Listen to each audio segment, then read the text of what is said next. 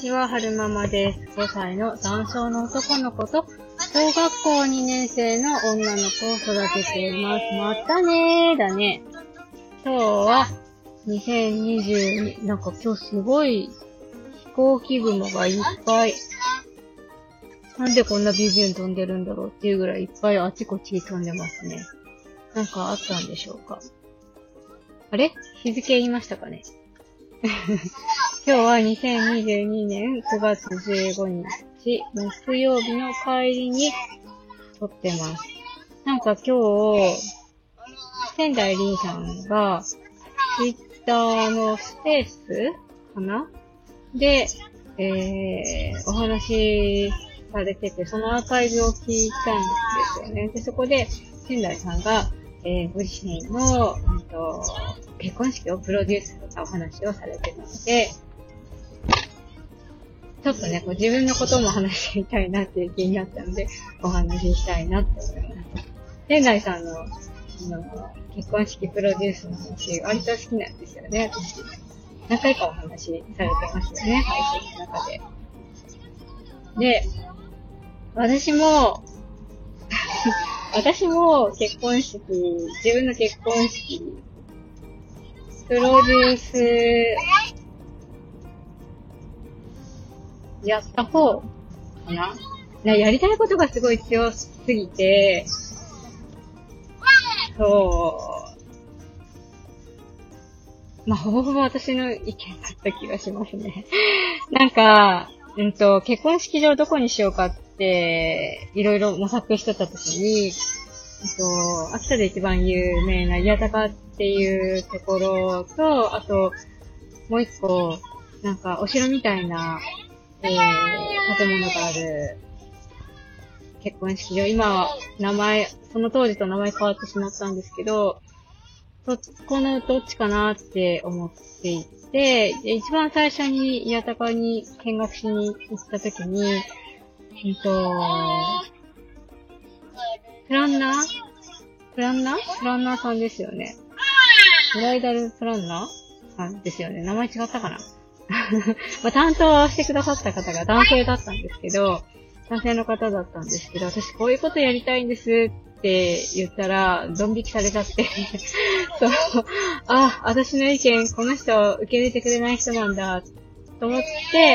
宮高でやりたいなっていう気持ちもあったんですけど、いや、うんと、ダメ、やめ、やめしたんですよね、宮高は。でその一方、そのお城みたいな建物の方の結婚式場は、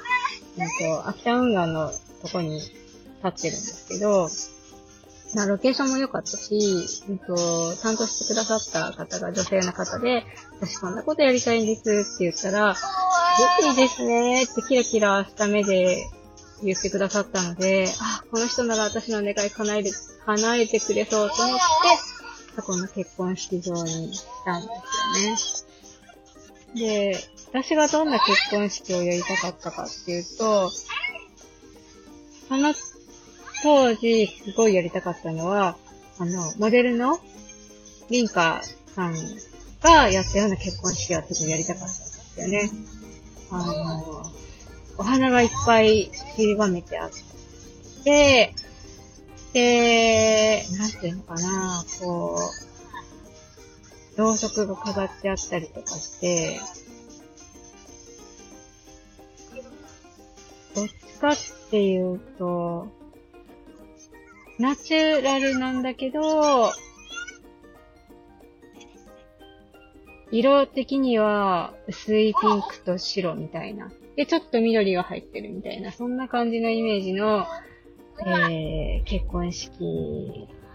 をやりたかったんですよね。で、理想としては、あの、式場の受付に入る前に、アーチがあって、その、そのアーチは、えー、お花でこう、ぐるっとこう、こう、飾られていて、で、お花で飾ってるんだけど、ところどころに写真がこうぶら下がってて、えー、来てくださったゲストの方がその写真を見て、あ、私が写ってるみたいな感じで、その、私たちとの、私たちとゲストの、ゲストで来てくださった方の思い出がこう、写真を見てフラッシュバックするみたいな、そういうような仕掛けを作りたくって、そう、とにかくね、いろん、式場のいろんなところに写真を散りばめたかったんですよね。そう、私が出席したいとこの結婚式が、なんかその、写真を展示てし展示してるコーナーがあって、で、その中にちっちゃい頃の写真があって、で、私とかが写ってて、で、その当時の記憶がブワッと蘇ってきたってことがあったので、とにかく写真はたくさん散りばめたいなって思ったのと、なるべくその、私たちとゲストの方が、こう、関連する写ってる写真？で、その写真を見て、その、思い出、その当時のことを思い出してくれるような写真を散りばめたいなと思って、たくさんたくさん写真を飾ったんですよね。で、なんですが、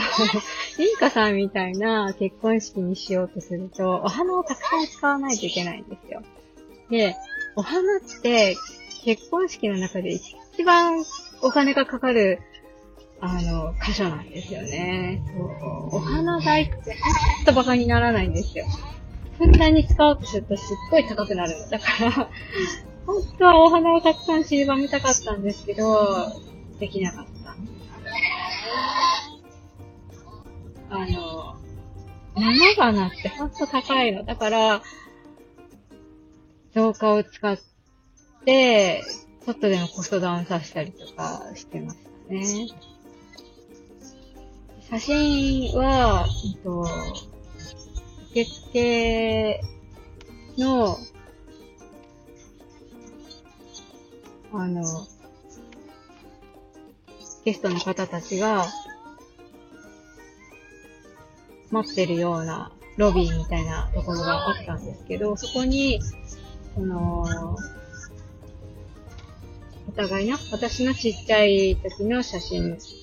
が貼ってあるパネル。ちっちゃい時のっていうか、うんと、私がちっちゃい赤ちゃんの時から、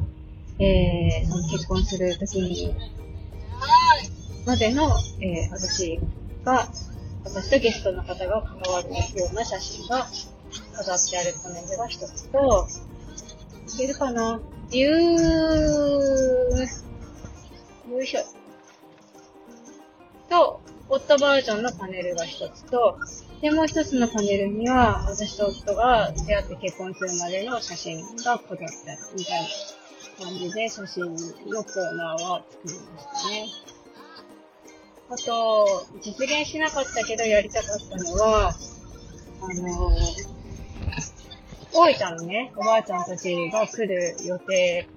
だったので、大分のおばあちゃんに、サプライズをしたいなって思ってたんですよね。どんなサプライズをしたかったかっていうと、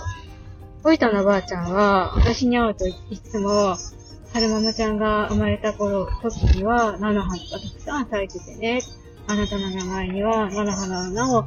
使おうって思ってたのよっていう風に、いつもいつも言われてたんです。だから、おいたのばあちゃんが、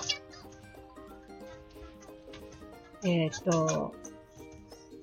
結婚式に来てくれた時に、それを思い出してもらえるように、うんと、親族待合室か、もしくは、おばあちゃんその当時、あの、肺を悪くしてしまって、酸素ボンベなしでは生きられないような体になってたので、常に、車椅子で移動だったんですよね。だから、エレベーターを使わなきゃいけないかったんですよ。なので、そのエレベーターの、えー、中に あの、菜の花の動画か何かを散りばめて、その、エレベーターに入った瞬間、菜の花がバッと目に入ってきて、私が生まれた時を思い出すみたいな。そういうことをやりたかったんですけど、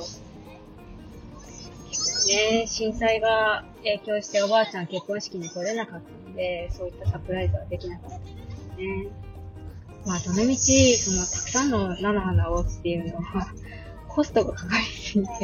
叶えな、叶わなかったかもしれないんですけど、そんなようなことも、私は考えたりしてますね。あとは、何をしたかなあと、その、親族の待合室のところに、とにかくたくさんたくさん、その、私と、ゲストの、その親族の方？夫と親族の方が写ってる写真を、なんかテーブルの上にバーって散りばめて、あのなんかそれを見た瞬間、その昔のことがバッと蘇るみたいな、そんな仕掛けを作りたかったんですけど、なんか そう、まあ、ね震災が影響して、親族が来れるか来れないかみたいなので、こういろいろやってるやってた時間が長かったからできなかったのかな。なんか、うん、やろうと思ってたんですけど、それもできなかったんですよね、結局。バタバタなっちゃって。で、うーんと、あとは何かな。やったこと。夫に提案して、できないよって言われたことが、嫌だよって言われたことがあって、それは何かっていうと、あの、夫はね、夫と、夫が先に、あ、夫より、私が先に、えっと、披露宴会場に入って、後から夫が来るみたいなシーンの時に、夫板金塗装業をやってるから、あの、ミニチュアの車に乗って、で、その後ろに、あの、カンカラつけて、登場するみたいなのしたら面白いんじゃないって言ったんですけど、夫に絶対嫌だって言われましたね。絶対面白いと思ったのに嫌だって言われたんですよ。そう、残念、と思って。て。で、あと何があるかな。ノリノリそう、乗り物だね。あとは、音楽なんかも全部私が決めました。仙台さんと一緒で。えー、っと、その、そうね、入場するときの曲もそうだし、うんと、お色直しで退場するときの曲も選んだし、うんと、ケーキカットの時の曲も選んだし、うんと、両親への手紙を読む前に使う曲も選んだし、全部全部選びましたね。入場するときのえー、音楽なんかは、タイミングなんかもちゃんと考えて、ここで扉が開くようにしてくださいとか、そういう指示もしたりしてました。ガ